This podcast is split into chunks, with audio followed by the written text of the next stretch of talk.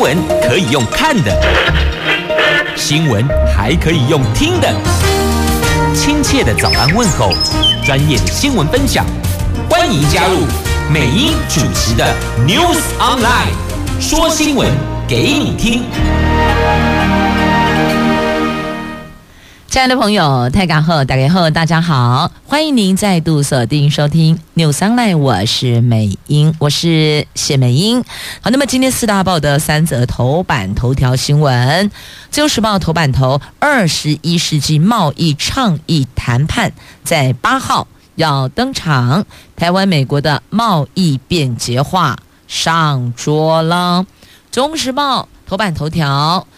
国民党提名的台湾市长参选人张善政痛批苏贞昌是台湾最大的门神，为什么呢？因为之前有宣示过家族不再参与政府的标案，可是呢，他的女儿苏巧慧却拿了桃园总图工程，这个就违背了当时的承诺。那苏贞昌被骂是睁眼说瞎话。好，那么联合报、经济日报今天头版头条的新闻跟利率有关系哦。在 FED 美国联准会第四度升息，这次升息三码，鹰派发言冲击市场，怎么说呢？这鲍尔说，慢慢升。会升更高，最终利率会更高，而也因为联准会第四度升息三码，软着陆更难了，股债是一面倒啊！听到这些新闻，大概有的朋友。是还蛮开心的，因为利息往上升，因为是存款族，但贷款族，哎，可能心情就不美丽了，因为要负担的利息就更多了。看来就只想吹吹风啦，一样。利率往上升，两样情哦。存款族、贷款族心情不赶快呐。这美国联准会在美东时间二号的下午两点，我们台北时间是昨天凌晨两点，结束了为期两天政策会议之后，决定第四度升息三码，也就是升息百分之零点七五。联准会的主席鲍尔说，接下来可能减缓升息速度，但最终利率可能会比原先。预期的水准还要高呢，所以呢，这一口气升三码，这联邦资金利率就达到百分之三点七五到百分之四区间。那鲍尔说，由于物价压力缓解速度缓慢。紧缩政策就必须要更加严格，利率更高，势必会让经济软着陆更困难，这个会缩小软着陆的可能性。那市场就解读鲍尔的发言是为利率将慢慢升。升更高，那美国股市也因为这样，二号迅速由红翻黑，标普五百指数下跌百分之二点五，道琼跌了大概有五个百分点。那市场历经了二零二一年一月以来最惨最惨的联准会决策日日行情。不仅如此，全球的股市债市昨天跌势进一步的加深。美国股市早盘开低，亚洲和欧洲股市一面倒，欧美公债殖利率全面窜升。好，这个是受到鲍尔的鹰派言论冲击所带来的股市债市的状况。那也因为他这一番话，市场解读就是慢慢升，升更高，而且打通膨还有一段路要走啊。那我们要问的就是，那我们台湾呢？台湾会不会跟进？好，面对联准会的货币政策持续的偏鹰，老鹰的鹰，我国央行在十二月十五号举行第四季理监事会，到时候是不是会跟进？联准会升息的脚步呢？央行总裁杨金龙昨天在立法院答询说，不见得美国升多少，台湾就要升多少，最主要是要看通膨的数据。接下来则是看国内生产毛额，就是我们的 GDP。不过呢，通膨压力难解啊，各国都面临了升息的压力。联准会之后，英国央行昨天也。也跟进升息三码，这个写下了一九八九年以来的最大升幅呢。这包尔放鹰，那我们的汇市怎么办呢？台币贬压大，哎，要注意呀！手上如果购买相关金融商品的朋友要留意哦。这台币贬压大哦，贬贬值的贬，压力的压，贬值压力大呀。那美元继续的强势，亚洲股市承受压力，外界担忧联准会过度升息啦，该怎么办呢？那么央行总裁杨金龙说不会掀起金融风暴的。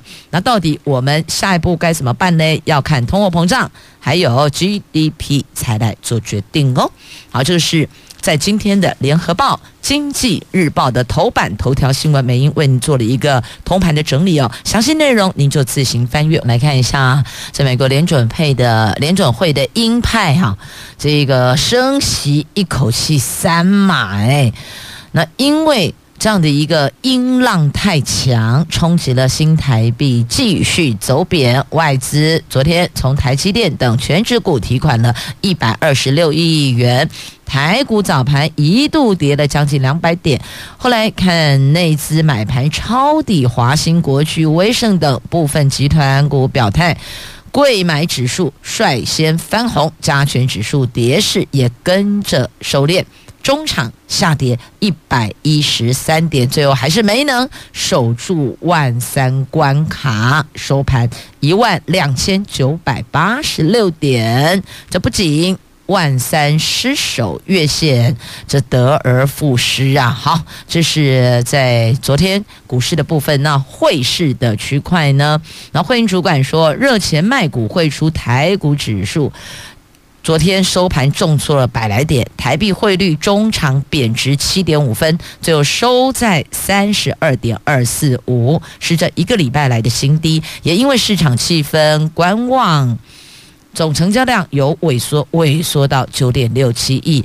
那汇银主管说，展望后市，台币汇率短期仍将维持在三十二到三十二点五元这个区间波动。好，这是有关股汇市的部分。接着来看《自由时报》头版头条的新闻，这是台湾美国二十一世纪贸易倡议。那我们两方今年六月启动贸易倡议之后，经过磋商，终于敲定。十一月八号、九号这两天举行首次谈判会议。据了解，这项实体会议会在美国纽约举行。台湾、美国渴望就贸易便捷化、中小企业良好法规实务、反贪腐等四项议题上谈判桌。那另外还有十一项的议题会进行谈判，但暂时不处理调降关税的问题呀。那我们的经贸办总谈判代表政务委员邓正中说：“我们已经做好充分的准备，要先看第一次谈判会议的进展，在讨论后续的进程啊。”那台湾美国二十一世纪贸易倡议的目标是在谈判完成之后，要获得至高标准而且具有经济意义的贸易协定。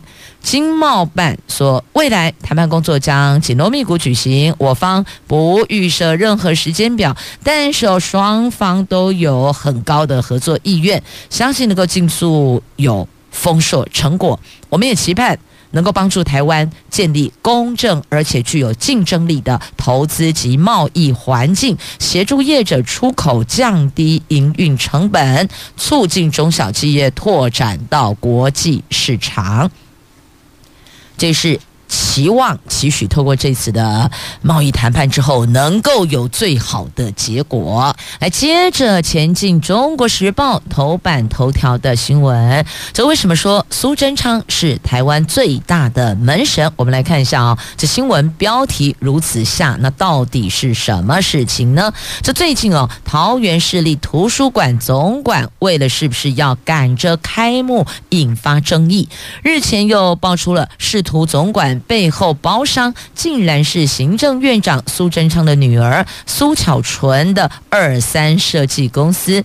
那国民党桃园市长候选人张善政说，苏贞昌曾经说过，家人在他的任期内是不会去承包任何政府的工程。结果被发现苏巧纯转包仕图总管的工程，痛批苏贞昌才是台湾最大门神，应该要出面说清楚。那张善政痛批苏贞昌骗完神明，又要骗市民，这市民指的是桃园市民哦，根本是睁眼说。沙画呀！那郑文灿则怎么说呢？桃园市长郑文灿说：“因为这个案子是桃园市立图书馆的总管嘛，那么就问桃园市长怎么说。”郑文灿说：“这个案子已经拿到使用执照，厂商都按合约规范进行，设计公司是下游厂商的下包厂商的下游，所以不用向市政府申报，这是合约的规定，请大家不要无限放大。苏巧纯没有来。”争取市政府的标案也没有违约的问题。那针对公共工程的弊端，张善政已经多次表态，他上任之后将秉持清廉政府、干净发包原则，确保标案发包没有私人关系，吸引优质的厂商投标。另外，会针对新建完成和新建中的工程全面进行安全总体检。好，这个案子到底后续如何？因为这不是苏巧纯直接去拿标啊，他是。下包就是下游厂商的下包厂商，所以郑文灿也说这个就是照合约进行。但其实回过头来应该要问苏贞昌，你当时说的，在你任内，您的家人不会去。拿政府的标案，那到底这个意涵是我不会直接投标呢，还是所有政府标案，不管你是下游包商的下游，不管下到几游，我都不会去游啊，我都不会去包，是这个定义吗？所以啊，这字眼越笼统，后续争议就会越大。因此哦，为什么有这个白纸黑字定合约，就是这样要写得很仔细。就是因为安内啦，如果有任何的一个模糊空间，或是所说的、所承诺的、所指的内容太过笼统，那后续经常就会有争议衍生哦。好，这个事情您看看到底该怎么解读呢？好，这是在今天的《中国时报》的头版头条的新闻。好，那么接着我们再来看哦，最近这几天。让基隆地区的朋友快崩溃了！国道一号南向汐止匝道，因为边坡连两天崩滑，连两天哦，导致了细直交流道出口集散道，还有五堵南下入口，还有五堵到细直主线，通通紧急封闭，因为。用路人必须要改道。昨天的上班日不仅造成国一大塞车，国道一号连带国道三号也车多速度慢。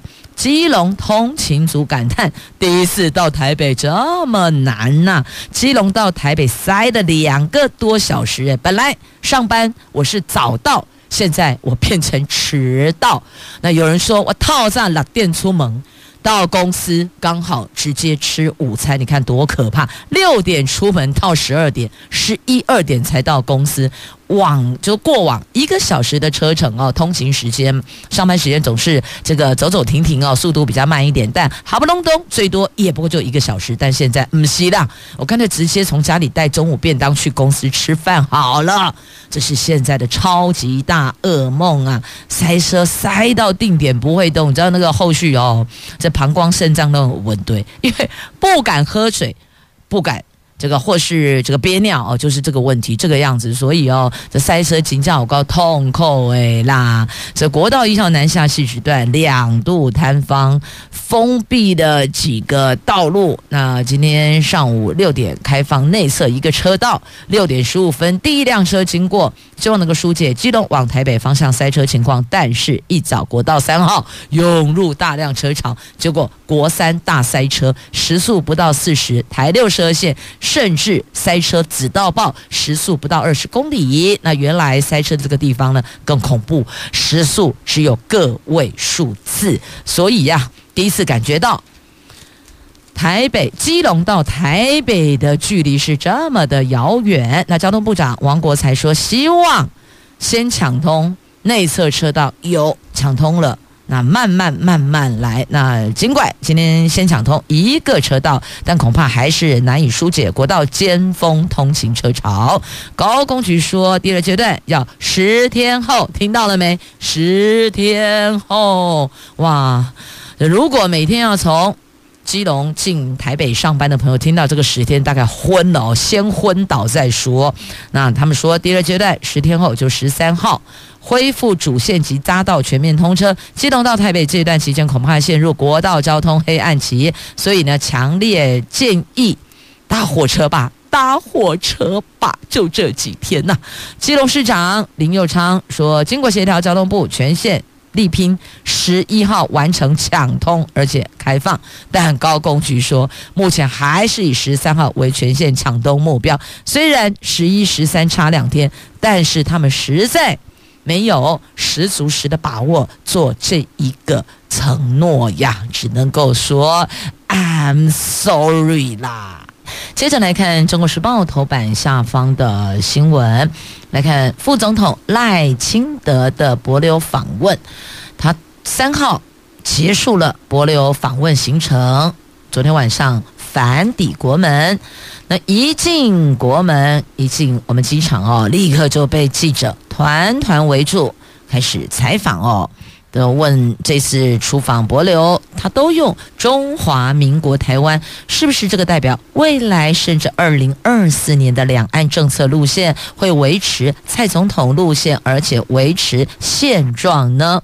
赖清德说。当然是如此，因为蔡总统去年双十国庆提到的四个坚持：坚持自由民主宪政体制，坚持中华民国跟中华人民共和国主权互不隶属，坚持台湾领土不容侵犯并吞。那最后是坚持台湾前途只有。台湾两千三百万人可以决定，国内不管是不同政党或是社会，基本上没有不同的声音，也得到国际的肯定。我们要在这个路径上继续的努力。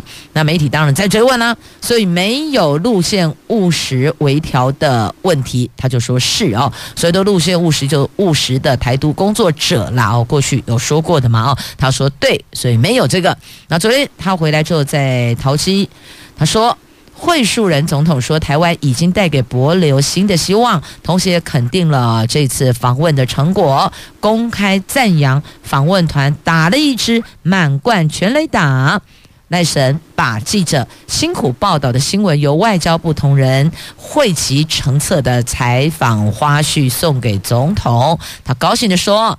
这次出访不仅是满贯全垒打，是满贯全垒打再加一分，显然对这次的出访超级满意的。好，接下来我们来看《自由时报》头版版面的新闻呢，来问问看您是否满意呢？这高端保护力说可以预防死亡跟中重症达九成，这高端疫苗不断。这有一些议题话题出来哦。那在今天《自由时报》头版版面的新闻报道，是指高端疫苗不断遭到抹黑了。那食药署昨天晚上公布了专家会议的最新结论，与会的十四名委员经过评估各项数据，一致同意。高端疫苗对于预防中重症跟死亡具有良好的保护效益。就同样打三剂疫苗来比较，高端防中重症及死亡的保护力有九成，和莫德纳疫苗是相当的哦，就是意思是说都是一样的哦。那卫福部官员补充说明，对于没有打疫苗者的防死亡保护效果和其他疫苗同样。打三剂，高端保护力高达百分之九十点三，和莫德纳相当，略略低于 BNT，但比三剂的 AZ 高许多。对于避免中重症的保护效果，高端高达百分之九十一点四。略高于莫德纳，略低于 BNT，但远远高于 AZ。另外，和没有打过疫苗、只打一剂或只打两剂的国人比较，打完高端三剂疫苗后，有极为显著的保护力，能够避免中重症与死亡。好，以上内容来自今天的《自由时报》头版版面的报道。不管你是打高端、打 AZ、打 BNT 啊，还是打莫德纳，那基本上。都会比没有接种疫苗有保护力，这个当然是值得肯定的。那其他的效力的部分呢，您就自行翻阅媒体的报道了。那再来，同样在《自由时报》头版版面，台积电一奈米厂第一志愿龙潭科学园区三期扩建启动啦。这行政院长苏贞昌昨天视察了桃园市龙潭科学园区的时候说，台积电作为护国神山，是全球半导体龙头大厂，将新竹科学园区辖下的龙科园区列为一纳米制程设厂的第一志愿。但龙科用地开发总面积一百零七公顷，可出租土地面积四十三公顷，出租率达百分之九十九，已经饱和，必须要预先规划拓展。因此，行行政院拍板定案，龙科第三期计划正式启动啊！那昨天是由经济部长王美花、唐市长郑文灿、立委郑运鹏陪同到龙科视察，竹科管理局简报龙科。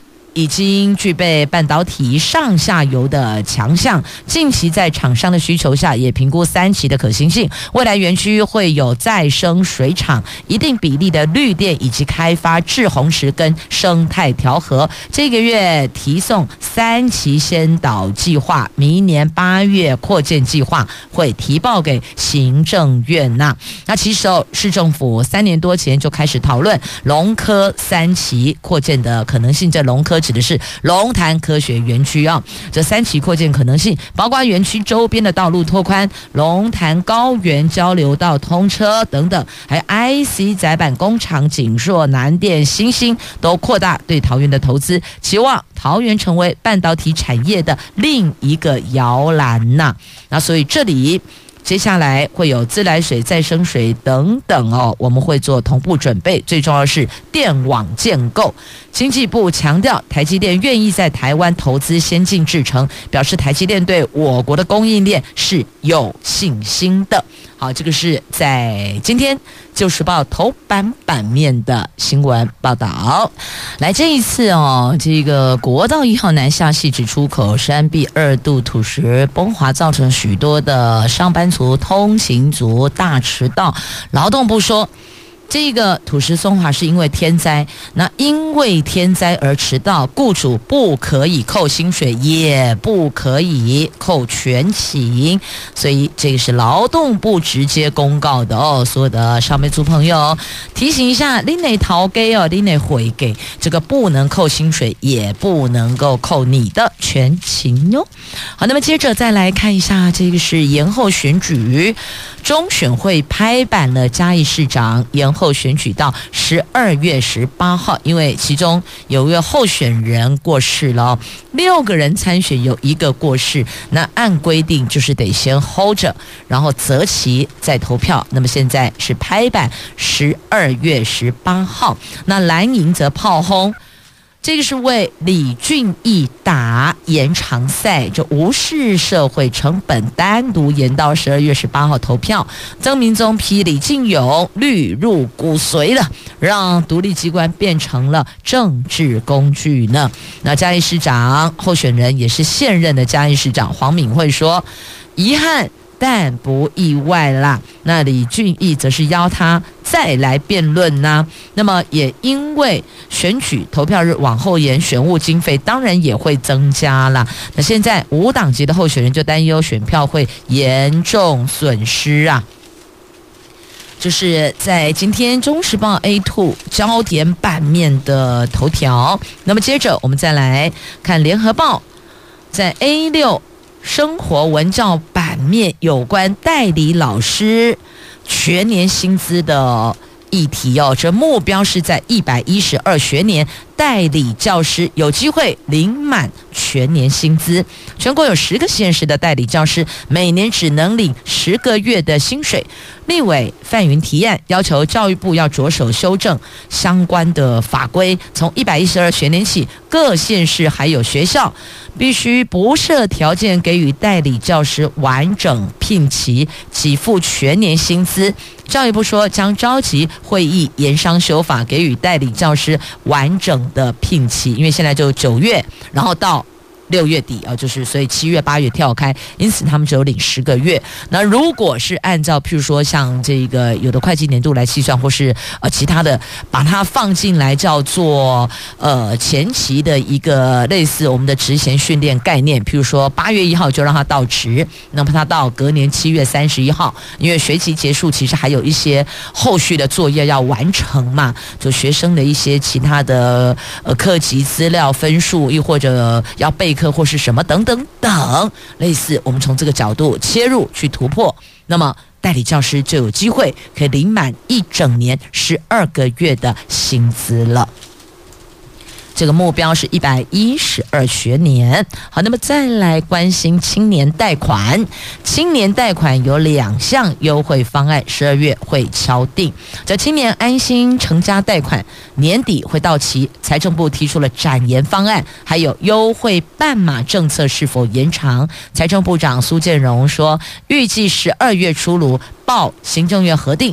据了解呢，公股银行提出的利率大概是在百分之一点八七左右。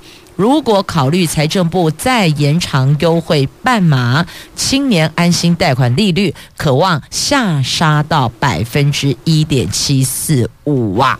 好，这是有关青年安心成家贷款的部分，因为快要到期了，到年底，现在十一月四号年底就是下个月就到了，所以呢，在这个区块有提了一些延长的方案，那到底是采哪一个方案？十二月会敲顶啊！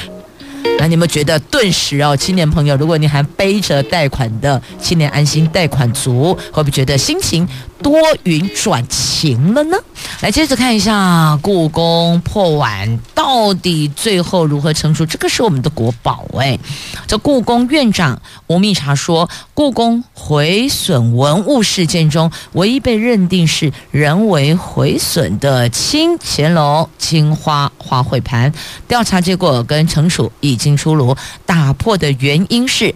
故宫器物处瓷器科的人员在五月十九号整理文物的时候，误以为盒子当中没有文物，其中一位想整理盒子中脱落的布，把锦盒翻过来，导致这个文物掉出来了，就这么给摔破了哦。所以以这个人为毁损。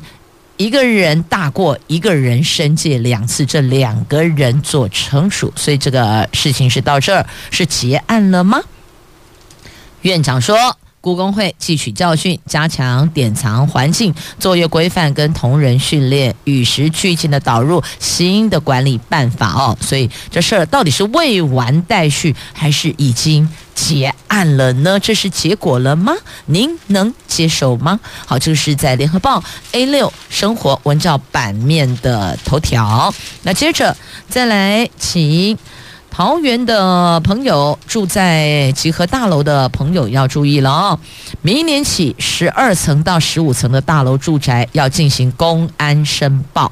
目前集合式住宅只有要求十六层以上大楼每两年办理公安申报，但是有鉴于去年十月高雄城中城社区发生大火，造成四十六死、四十三伤的惨案，台湾市政府规划八到十。五层的大楼集合式住宅必须要办理公安申报，其中十二层到十五层大楼将在明年的第一季完成申报，而公安设备维修符合公寓大厦共用部分维护修缮补助项目，相关的大楼管理委员会可以在十一月底前申请。